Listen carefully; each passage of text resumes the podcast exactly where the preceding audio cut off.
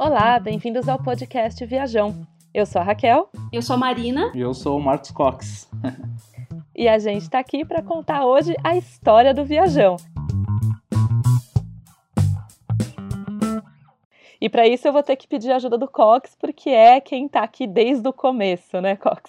É verdade, eu e o, o Choi em 2010 criamos o Viajão. É, começo de novembro de 2010 foi o Shoya me mandou uma mensagem, falou, cara, tô afim de montar um blog. Falei, vamos lá. Duas semanas a gente levantou o blog com um template lá muito meio ridículo assim, mas era um template que funcionava e começamos a postar desde então. E foi indo.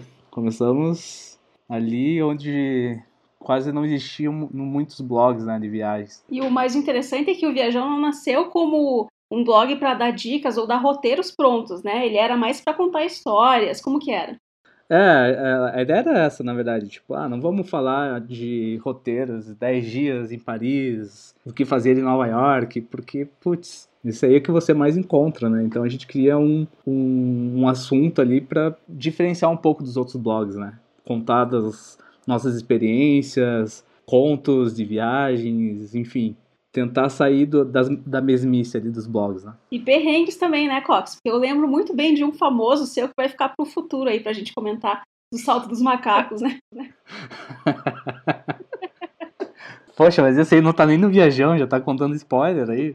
Eu vou ter que contar essa história em breve, então, do salto dos macacos aí, mas não foi uma, um perrengue agradável, né? Nenhum perrengue agradável, mas esse, esse eu acho que não vai ser nem agradável de escutar. Esse, quem sabe, fica para nossa nosso podcast sobre o sul do Brasil, né? Mas enfim. Exato. Mas até, como a gente está falando, a gente está agora com o podcast, porque o Viajão existe desde 2010 e foi crescendo, né? Foi se, se expandindo para outros meios, né? Isso, é, na verdade, se for pensar em 2010, quando eu fiz, eu fiz o Mochilão em 2011, acho que não tinha nem WhatsApp ainda, se eu não me engano e não tinha Instagram. A gente, na verdade, tinha Facebook e Twitter, né? Então a gente foi se adaptando, a gente foi se moldando, né? Então surgiu o Instagram, a gente começou a ser Instagrammers né? desde então e, e agora vamos estamos tentando esse modelo de podcast que, que pode dar muito boa, hein? É porque história para contar não vai faltar. Inclusive do Instagram, a Marina, que habita o Instagram também há muito tempo. Antes de te conhecer pessoalmente, eu conheci você em fotos do Viajão, né? Quando você começou a aparecer no Instagram do Viajão.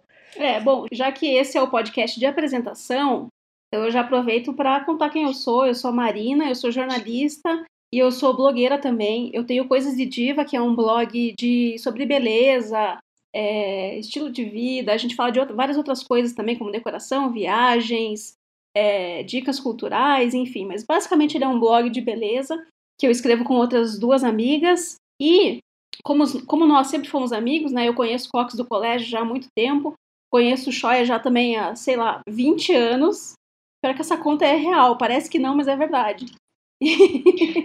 Mais de 20 anos, faz 21. E o Cox eu conheço também desde adolescente. Então, assim, a gente tinha, né, blogs. O Coisa Diva nasceu, nasceu o Viajão, que eram projetos separados. Mas como sempre fomos amigos, eu também comecei a aparecer, né? Então em 2015, a gente fez, eu fiz minha primeira viagem totalmente para a Ásia. Eu já tinha pisado na Ásia antes, né, na Turquia, mas foi a minha primeira vez pisando oficialmente, né, no, no digamos, num país completamente na Ásia. E aí eu comecei a aparecer no Instagram do Viajão. Então foi aí que eu meio que fui entrando, né, aos poucos no Viajão. E hoje estamos aí. Só um parênteses da, sobre sobre esse fato de conhecer o Choi, não. A gente entrou em várias vezes essa discussão, a gente não faz ideia onde eu e o Choi a gente se conheceu, na verdade. Então, a gente não lembra o momento, mas em algum momento a gente se conheceu. Eu acho que deve ter sido lá por 2005, 2006, por aí, essa época. É por aí, mas o momento exato eu não lembro, nem o Shoya. 2004, 2005 ou 2006, assim, eu chuto. tá certo. Bom, eu conheci o Shoya em 2012, mas eu era só uma espectadora do Viajão até 2018, mais ou menos. Já seguia, né, bastante do, do Viajão, amo viajar. E aí me juntei para ajudar a contar essas histórias e perrengues. Meu primeiro post no Viajão, aliás, é um post muito especial para mim, que é de quando eu fui até a Noruega para ver a aurora boreal. Então, assim, foi muito especial contar dessa história e fazer parte do Viajão. Bom, então eu acho que é basicamente isso, né? O Viajão começou como um blog de viagens, de histórias, na verdade, né? De histórias, perrengues, coisas curiosas sobre os lugares e tal. Depois a gente começou com as redes sociais também, depois veio o Instagram. Eu entrei lá por 2015, 2016, depois veio a Rachel. É mais ou menos isso. E agora estamos aí em novo formato de podcasts. Vamos continuar com o blog agora mais forte do que nunca. E a novidade, a mais nova novidade do Viajão, é que agora nós somos uma marca registrada, né? Somos uma marca registrada. Uma marca registrada pelo INPI. Então, agora, agora somos sérios. e seguiremos o quê? Construindo memórias. E, e seguimos construindo memórias. Bom, já que o Viajão surgiu para contar histórias de viagem, vamos contar algumas histórias de viagem aqui também, só para dar um, um, gostinho aí. É, quem quer começar aí contando o maior perrengue de viagem? Aí eu preciso confessar que eu acho que eu nunca passei um grande perrengue de viagem. Ah, eu até já passei, Marina, eu até já passei um, mas assim, quer dizer, alguns, né? Vamos falar a verdade. Mas eu tinha guardado esse que eu vou, posso até contar agora, mas eu tinha guardado ele pro nosso primeiro episódio oficial sobre a Tailândia, né? Sobre o, sudeste, sobre o Sudeste Asiático, na verdade.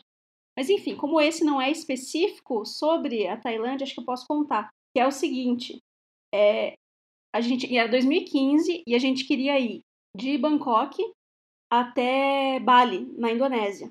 Eu tinha ficado encarregada de comprar as passagens. Nós estávamos em três pessoas. Eu, o Shoya e o Davidson, que foi um amigo nosso que viajou conosco dessa vez aí. E eu tinha ficado encarregada de comprar essas passagens. Eram, eram duas passagens. Então era primeiro Bangkok até Singapura e depois Singapura até Bali. Então eram duas passagens né, conjugadas. Então eu tinha que comprar a passagem que saía às nove da noite, chegava meia-noite em Singapura, e depois ela sairia três da manhã de Singapura e chegaria às seis em Bali.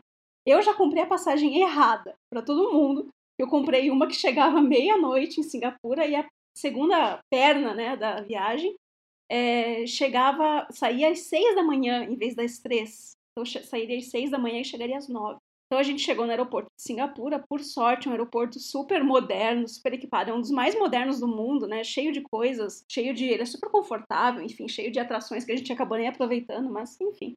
A gente teve que passar a noite lá, dormindo nas poltronas e tal. A gente acordou, né? Aquele sono, né? Que você dorme meio que meia hora, acorda, tá desconfortável, acorda. E aí a gente acordou para pegar nosso voo, né? A segunda parte do nosso voo e descobrimos que esse, essa segunda parte do voo tinha sido cancelada porque o, a rota do avião passava perto do, do vulcão que tem ali em Bali. E ele tinha entrado em erupção, então tinha muita cinza, né, névoas no ar e tal, então o avião não podia passar. Então a gente tinha duas opções. Ou a gente trocava para outro destino, ou a gente cancelava essa passagem tal. Eles davam um vale pra gente que a gente acabou não usando e comprava outra passagem em outra companhia. O mais engraçado é que pensando agora, uma das opções que tinha na época pra gente trocar a passagem era para as Filipinas. E aqui a gente foi, né, no ano passado, né? No passado a gente passou lá 12, 13 dias nas Filipinas e adoramos. Mas ainda bem que a gente não foi dessa vez, porque a gente ia ficar super pouco tempo, então a gente queria mesmo ir para Bali. E daí a gente comprou uma outra passagem. E fomos, mas assim, chegamos lá depois de, sei lá, a gente até contabilizou na época, era mais de 48 horas sem banho. Enfim, a gente contabilizou lá na, na hora e foi um número assim bem alto, mas conseguimos chegar. A gente perdeu um dia, porque né, daí a gente chegou, não tinha barco naquele dia, enfim, mas deu certo no fim das contas, a gente conseguiu chegar e aproveitamos aí a nossa viagem em Gili, né? A gente pegou uma barca depois, né, de Bali até Gili, mas deu certo. Esse foi um dos, um dos perrengues aí. Acho que 48 horas sem banho se qualifica como perrengue, sim. é um bom perrengue. Você tem um para contar agora? Qual que você vai guardar para outro episódio? Você falou que você tinha um perrengue muito bom da viagem para o Egito? Esse, essa viagem foi muito perrengue, mas eu vou guardar o milagre, o milagre de viagens dessa história do Egito, mas eu vou contar o perrengue rapidão aqui. Eu fui para o Egito é, no começo de janeiro de 2011 e, e no começo de janeiro de 2011 tem, para quem não sabe, foi a Primavera Árabe na, naquela região. É, vários regimes ditatoriais ali da, da região começaram a, a, ter uma revolução ali, quase uma, uma guerra civil, e o Egito foi um dos primeiros países a, a adotar essa, essa, esse movimento. E eu estava lá, por, por sorte ou por azar, mais por azar, porque foi violento o negócio, assim. Então foi um perrengue porque eu tava lá só pra ser um mero turista, conhecer, conhecer as pirâmides e eu tive que sair fugido lá, senão porque teve pedrada, teve molotov, cheguei a ver os caras arremessando molotov na casa do presidente Mubarak, então esse foi meu perrengue em Cairo, né? Mas teve o atentado em Alexandria também, que morreram algumas pessoas também, foi um atentado pela Al-Qaeda, então eu peguei o pior momento para ir no Egito, pro Egito, assim, então é, eu tenho uma visão do Egito meio diferente, assim, eu acho que tem que ir lá uma, alguma outra vez, assim, para conhecer de novo, assim, porque não foi uma experiência muito legal, assim. Então esse foi o meu grande perrengue, assim, mas vou contar detalhes aí durante o podcast e tal, então... Aguardem, aguardem os próximos capítulos. Aguardem, aguardem. E você, Já que Rachel? falando um pouco do, então, eu não consigo pensar muito perrengue. Acho que a, talvez o. Eu tive alguns voos atrasados já, mas acho que um dos principais perrengues foi agora, a gente lá tentando ir de Luxemburgo para Paris. A gente escolheu o dia do começo da greve geral em Paris para ir para Paris. E aí cancelaram o nosso trem, a gente trocou por um ônibus que demorou três vezes mais. E chegamos em Paris, estava tudo o metrô parado, o Uber que era para custar 15 euros custou 42. Acho que esse talvez tenha sido o meu dia de mais perrengue em viagem, assim. Lembrando que eu e a Rachel, a gente estava juntas, né? A gente estava dormindo num hostel em Luxemburgo. E eu nunca presto muita atenção nas coisas. Sorte que a Rachel é, tipo, uma pessoa mais cuidadosa. Que ela acordou e falou assim, eu acho que o nosso trem foi cancelado. Aí eu, o quê? Acho que não. Aí fomos ver e tinha sido mesmo. A gente foi até a estação perguntar e tal, mas não tinha mesmo como sair o trem de lá, porque o trem que ia nos levar para Paris, ele saía, né? Saía de Paris, ia para Luxemburgo e voltava. Então realmente não tinha como, não estava saindo nenhum trem dali, a gente teve que pegar um ônibus. Não fez um barraco lá? Eu quero meu trem! Imagina, nem deu, a mulher era super grossa com a gente. Lembra? A gente foi tentar perguntar e a mulher meio que fez uma cara, tipo assim, como é que vocês não sabem que o trem de vocês ia ser cancelado? Tipo, não sei que ele ia ser cancelado. Eu tinha fortes expectativas de conseguir pegar o trem. Mas mas a gente chegou em Paris, deu para ir no Louvre, foi melhor. Pelo menos a gente conseguiu ir no Louvre, né? Porque é, depois essa greve continua, continuou. Teve dia que teve turista que nem no Louvre conseguiu entrar por causa da greve. Ixi. Então foi um pequeno, um pequeno perrengue. Mas a gente estava falando do Egito e acho que é legal falar o que atrai para o lugar. Porque, por exemplo, o Egito é um lugar cheio de cultura, é um lugar que acho que atrai pela cultura, pela novidade, né? Um destino diferente. O que costuma atrair vocês? Por onde vocês começam a pensar numa viagem? É, bom, eu vou para falar bem a verdade, eu sou assim, louca do Instagram, então eu tô sempre no Instagram salvando mil coisas e destinos que eu gostaria de conhecer. Então, é lógico, a minha, a minha lista de destinos eu, de países, de cidades, de regiões, enfim, que eu gostaria de conhecer, ela é imensa. Eu tô sempre salvando um monte de coisa lá.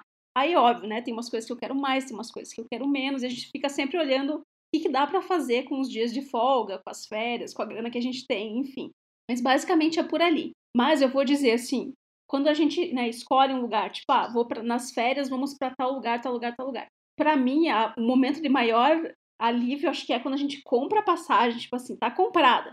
Agora tá comprada, a gente pode escolher o que a gente vai fazer aí nesses dias, nesse intervalo, que a gente vai escolher, planejar, enfim. Então, basicamente assim, ó, eu posso ficar planejando, sonhando e pensando em mil destinos o tempo todo, mas para mim o que dá assim, ó, o start do, do planejamento é comprar a passagem. Daí eu começo a ver realmente o que fazer. Mas assim, não sou muito assim aquela planejadora de fazer assim, ah, esse dia vamos para tal lugar, esse dia vamos para tal lugar, vamos para tal lugar. Eu meio que assim, escolho o que eu quero fazer e a gente vai ver no que, que dá para encaixar. Eu sou meio assim também. Eu depois que compro a passagem, geralmente eu compro com pelo menos seis meses de antecedência, então são seis meses, no mínimo ali, é, respirando o lugar, assim, sabe? Putz, o que, que eu vou fazer? O que, que, que, que dá para fazer? Que, onde eu vou me hospedar? Onde tem promoção?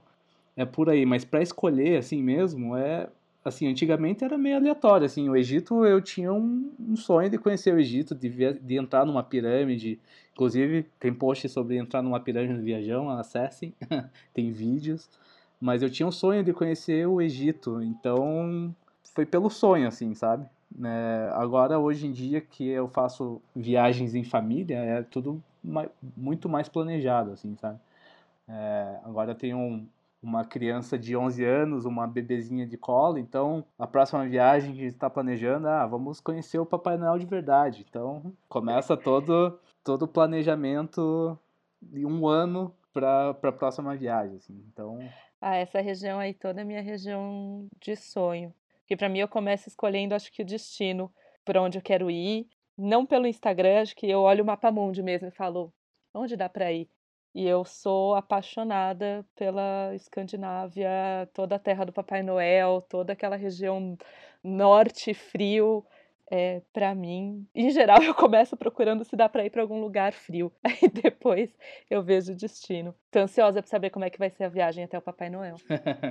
eu também tô, porque tem que planejar bastante. Eu ia falar que, curiosamente, eu sou o oposto. Eu gosto de regiões tropicais, calor é, mais assim, natureza, tudo bem, né? Obviamente, regiões nórdicas também tem e são. A natureza é diferente. Mas, né, gosto mais de coisas tropicais, assim, florestas, praias, cachoeiras, enfim. É. E muda um pouco também da estação do ano, né? Porque você tem que ver quando você vai poder viajar para ver se qual que é o melhor destino daí, né? E o que esperar dos próximos podcasts, dos próximos assuntos? O que teremos de assuntos aqui nesse nesse podcast Viajão? Bom, obviamente, muitas histórias de viagem. Vamos ter dicas de destinos, vamos falar de algumas rotas possíveis para quem estiver planejando a próxima viagem, é, dica de como viajar mais, como fazer mala, alguns assuntos que a gente já fala um pouco no, no blog, no site, a gente vai desdobrar aqui, vai responder algumas perguntas, mandem mensagem para a gente. E acho que a gente vai ter também algumas coisas um pouco recorrentes, por exemplo, umas, umas histórias especiais, como o Cox falou, do milagre de viagem. A gente vai. Eu acho que é uma coisa legal da gente contar um pouco dessas histórias meio mágicas que acontecem de viagem. E recomendações também, né? Acho que são esses assuntos que vão ser mais recorrentes por aqui e tudo mais que surgir que for importante e interessante para quem gosta de viajar e para quem segue a gente aqui no Viajão. E um spoiler aí para o nosso primeiro episódio oficial, né? Já que esse aqui é um episódio mais de apresentação e tal. É, nosso primeiro episódio oficial vai ser sobre um destino que eu acho que assim é amado por todos nós, né? Que fazem, que fazemos parte aqui do Viajão e também por muitos brasileiros que estão assim planejando suas viagens. Tem muita gente indo para lá, tem muita gente querendo ir para lá e enfim, é um destino no Sudeste Asiático, só para dar uma, um pequeno spoiler. Eu vou dar outro spoiler. Teremos convidados aqui também, não teremos? Teremos convidados, teremos convidados especialíssimos para falar de vários assuntos. Desde, enfim, colegas que já viajaram com a gente, pessoas que estão viajando nesse momento e podem dar dica do, de onde estão. A gente está pensando com muito carinho todos os temas que podem ajudar vocês a planejarem mais aventuras e curtirem com a gente esse, esse mundo de descobertas que é viajar. Toda vez que a gente fala de viagem, eu, eu me empolgo, eu me animo, eu já começo a procurar o mapa que tem aqui na minha parede e pensar para onde dá para ir agora. Será que eu consigo fazer um bate-volta para, sei lá, para Groenlândia? Exato. Eu já estou ansioso pelos próximos pelos próximos assuntos aqui no podcast, porque acho que todos aqui amam esse, esse assunto, né, de viagem. E vai ser sensacional trocar ideias com outras pessoas, com convidados e com você que está escutando. Mande perguntas também e, e vamos fazer um grande podcast de viagem aqui. Para encerrar esse episódio, vamos encerrar com o quê? Com um milagre de viagem? Já que a gente está falando de histórias? Pode ser um milagre de viagem. Um milagrinho. É... Um milagrinho.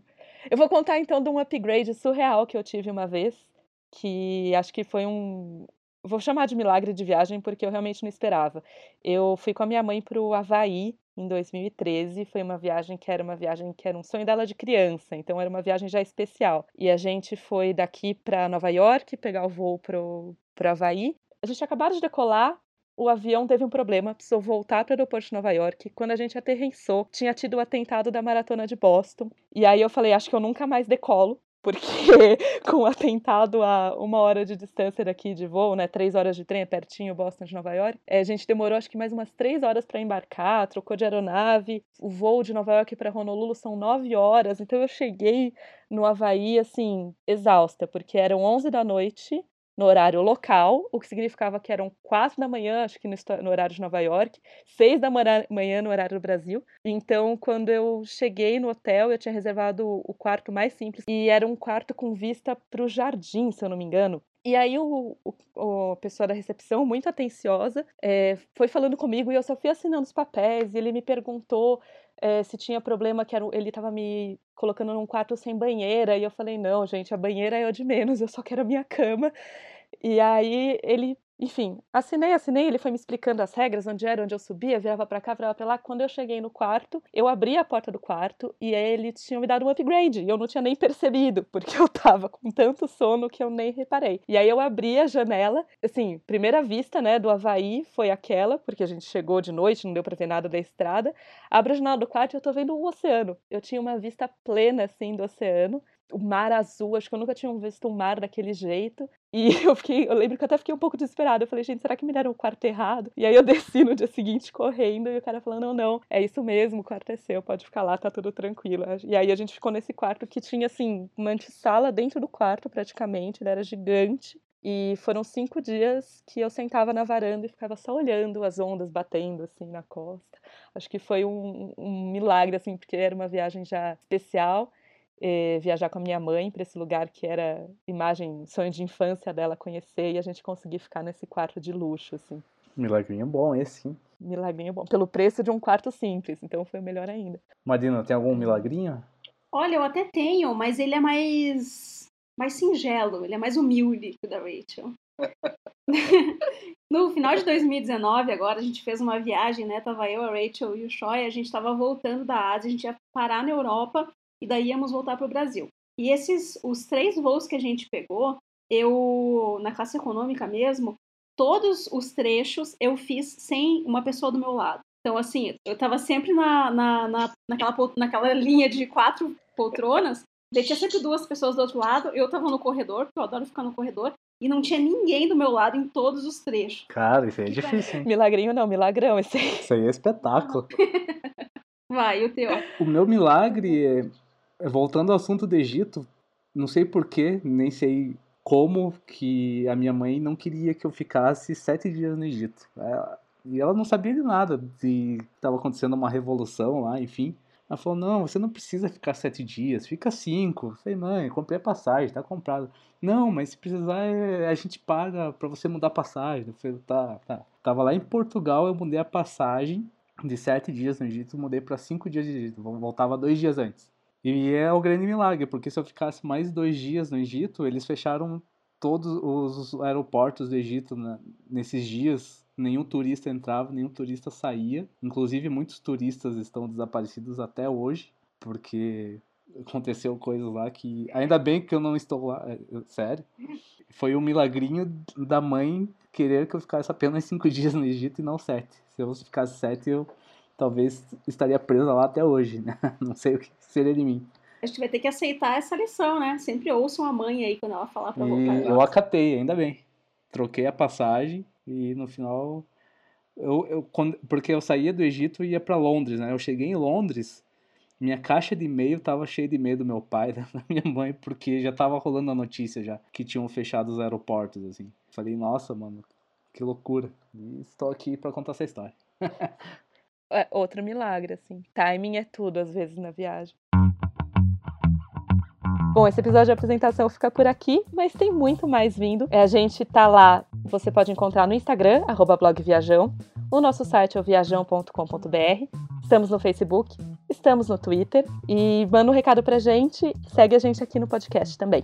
Um beijo, até a próxima. Tchau. Valeu, gente, até mais. E ouça toda sexta o Viajão a Bordo para você ser um viajão bem informado.